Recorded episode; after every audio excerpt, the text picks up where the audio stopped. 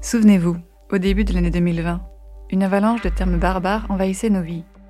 Épicentre de l'épidémie de coronavirus, quarantaine, dans ces centres de confinement, des clusters, La différence entre les tests virologiques et les tests sérologiques. PCR, NCOV 2019. Aujourd'hui, notre oreille s'est tellement habituée à entendre tout ça à longueur de journée qu'on dirait des mots du quotidien, aussi banals que fourchette ou météo. Et ce qu'il y a de particulier avec les mots de la pandémie, c'est qu'ils se sont imposés partout, du japonais au chinois, du néerlandais à l'espagnol. Vous écoutez Les mots des autres, le podcast de Courrier International sur les langues étrangères. Ici, vous entendrez une collection de curiosités linguistiques qui racontent nos sociétés, leurs évolutions et leur actualité. Il est animé par les traductrices Caroline Lee et Leslie Talaga. Et la journaliste Mélanie Chenoir.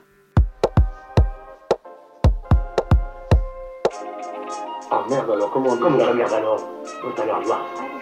Vous voulez que je vous dise Non, ça m'intéresse pas. Vous traduisez, vous la fermez. Il vit le mari de la patronne. Non mais ça sert à rien d'apprendre les langues étrangères. le français vous suffit. Mais c'est pas ça, mais il y a des machines pour traduire. Alors pourquoi je me casserais le cul Il est tellement omniprésent le Covid-19 qu'il a maintenant des sobriquets et diminutifs. En anglais, par exemple, on l'appelle The Rona, ou même, Miss Rona, sans parler du très cute, Panny. pour surnommer la pandémie. Alors, à quoi ressemblent nos journées en l'an 2 de la pandémie C'est parti. Bon, par quoi on commence Un grand bol d'informations anxiogènes pour le petit-déj En anglais, on appelle ça le Doom scrolling. c'est-à-dire faire défiler les informations apocalyptiques sur son téléphone. La journée commence. Et pour ceux qui continuent d'aller au travail en transport en commun, gare à l'éternuement intempestif. Ayez le réflexe Hoestab. c'est un néologisme néerlandais qui signifie littéralement l'éternuement d'ab. Vous savez le dab que font les footballeurs ou les danseurs de hip-hop quand ils mettent la tête dans le coude. D'ailleurs, les mêmes néerlandais ont aussi inventé un mot pour décrire ce manque nouveau qu'on ressent en l'absence de contact physique, le Huidhanger. quand on a littéralement faim de la peau des autres. Vous avez pas faim J'ai faim. J'ai faim, j'ai faim, j'ai faim, j'ai faim, j'ai faim. j'ai faim. À propos de faim, on n'irait pas casser la croûte là, Leslie Attends, attends, j'ai encore une. euh, Videoschalte. euh, pardon, une visioconférence. En allemand, c'est la solution pour ceux qui ont du mal avec le Maskenpflicht. ou obligation de porter un masque. Et ça vaut aussi pour les étudiants qui passent leurs examens à distance avec des. Distanzklausur. Allez, pause déj. Certains en profitent pour aller faire des courses. Si vous en faites partie, vous connaissez sûrement les. Corona-handjes. littéralement les mains couvertes de coronavirus. C'est-à-dire cette impression désagréable d'avoir les mains toujours sales après avoir touché des emballages ou un caddie de supermarché.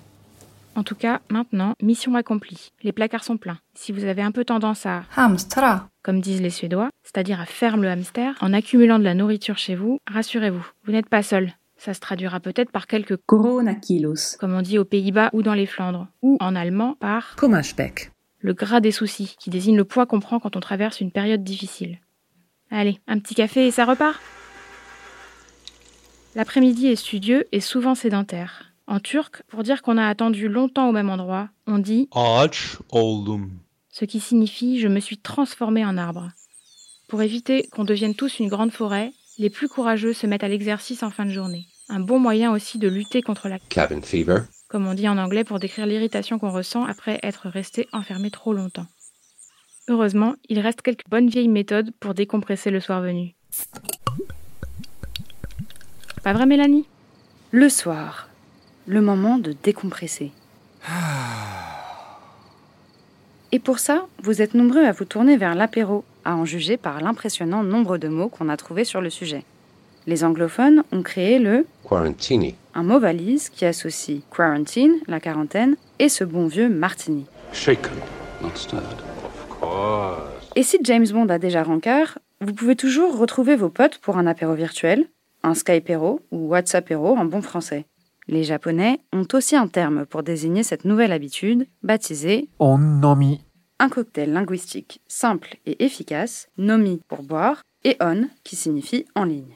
Même si au final, tout le monde ne fait peut-être que copier les Finlandais. Habitués aux longs hivers rigoureux, ils emploient depuis longtemps un mot que le monde entier peut leur envier. Ça veut dire prendre une cuite chez soi en sous-vêtements. Côté vie sociale, quelques événements virtuels ont remplacé les soirées ciné et les restos dans votre agenda. Les anniversaires surtout. En espagnol, on parle de cumpleaños pour décrire les anniversaires fêtés sur la plateforme de vidéoconférence.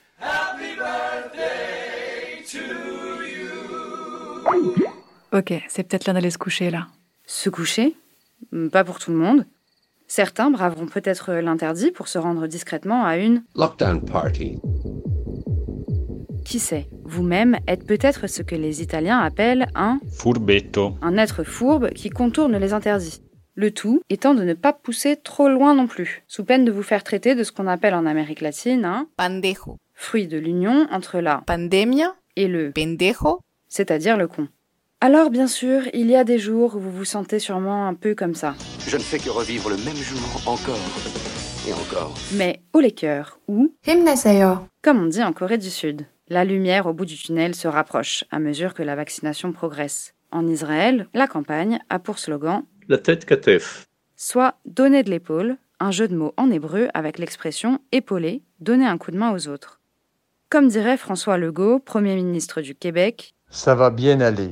le slogan, repris par les commerces et très populaire dans la province, a toutefois été légèrement remanié par la suite. On dit désormais au Québec, Ça va aller mal avant d'aller mieux. voilà qui a le mérite d'être honnête.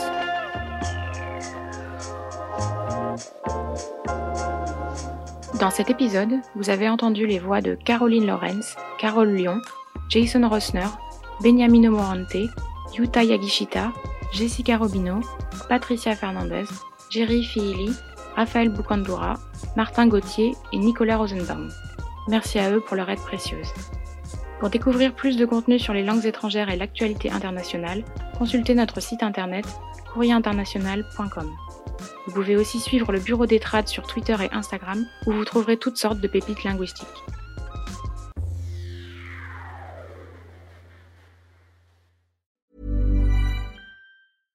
Flexibility is great. That's why there's yoga. Flexibility for your insurance coverage is great too. That's why there's United Healthcare Insurance Plans. Underwritten by Golden Rule Insurance Company, United Healthcare Insurance Plans offer flexible, budget friendly coverage for medical, vision, dental, and more. One of these plans may be right for you if you're, say, between jobs, coming off your parents' plan, turning a side hustle into a full hustle, or even missed open enrollment. Want more flexibility? Find out more about United Healthcare Insurance Plans at uh1.com.